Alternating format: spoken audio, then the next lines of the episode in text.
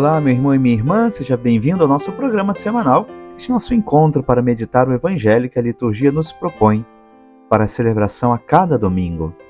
Hoje celebramos o quarto domingo do tempo do Advento, o último antes do Natal, no qual a liturgia propõe a nossa meditação do trecho do Evangelho segundo São Lucas, capítulo 1, versículos de 26 a 38.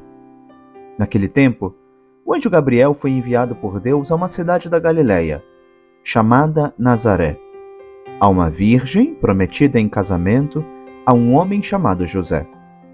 Ele era descendente de Davi e o nome da virgem era Maria. O anjo entrou onde ela estava e disse: Alegra-te, cheia de graça, o Senhor está contigo. Maria ficou perturbada com essas palavras e começou a pensar qual seria o significado da saudação. O anjo então disse-lhe: Não tenhas medo, Maria, porque encontraste graça diante de Deus. Eis que conceberás e darás à luz um filho, a quem porás o nome de Jesus. Ele será grande, será chamado Filho do Altíssimo, e o Senhor Deus lhe dará o trono de seu pai Davi. Ele reinará para sempre sobre os descendentes de Jacó e o seu reino não terá fim. Maria perguntou ao anjo: Como acontecerá isso se eu não conheço homem algum?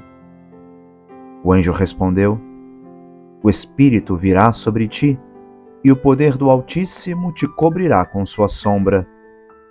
Por isso, o menino que vai nascer será chamado Santo, Filho de Deus.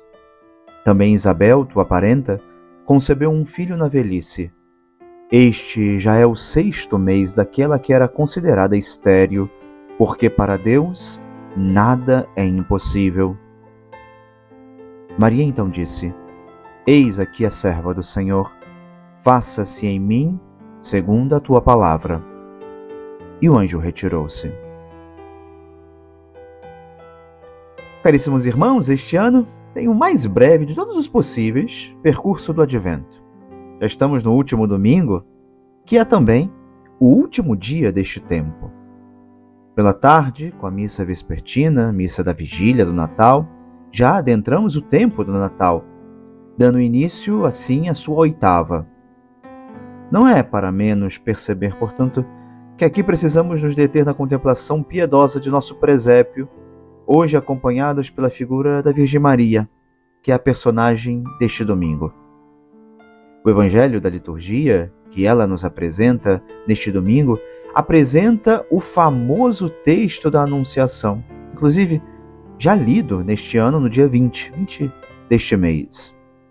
Nossa Senhora é sempre aquele exemplo máximo de preparação para receber o Senhor, na escuta de Sua palavra, na resposta humilde ao seu amor. Belas palavras do Papa Francisco comentando este trecho de São Lucas, dizendo: no Evangelho de hoje, diz o Papa, ressoa a saudação do anjo a Maria: Salve, ó cheia de graça, o Senhor está contigo. Deus sempre a pensou e a quite, no seu desígnio inescrutável, como uma criatura cheia de graça, isto é, cheia do seu amor. Mas para estar repleto, é preciso encontrar espaço, esvaziar-se, pôr-se de lado, precisamente como fez Maria, que soube pôr-se à escuta da palavra de Deus e confiar totalmente na sua vontade, aceitando-a sem reservas na sua vida. A ponto que nela o Verbo se fez carne. Isso foi possível graças ao seu sim. Ao anjo que lhe pede para estar pronta para se tornar mãe de Jesus, Maria responde: Eis a serva do Senhor. Faça-se em mim segundo a tua palavra. Maria não se perde em tantos raciocínios, não coloca obstáculos no caminho do Senhor, mas entrega-se prontamente e deixa espaço para a ação do Espírito Santo. Ela põe imediatamente à disposição de Deus todo o seu ser e a sua história pessoal para que a palavra e a vontade de Deus os plasmem e os levem a cumprimento.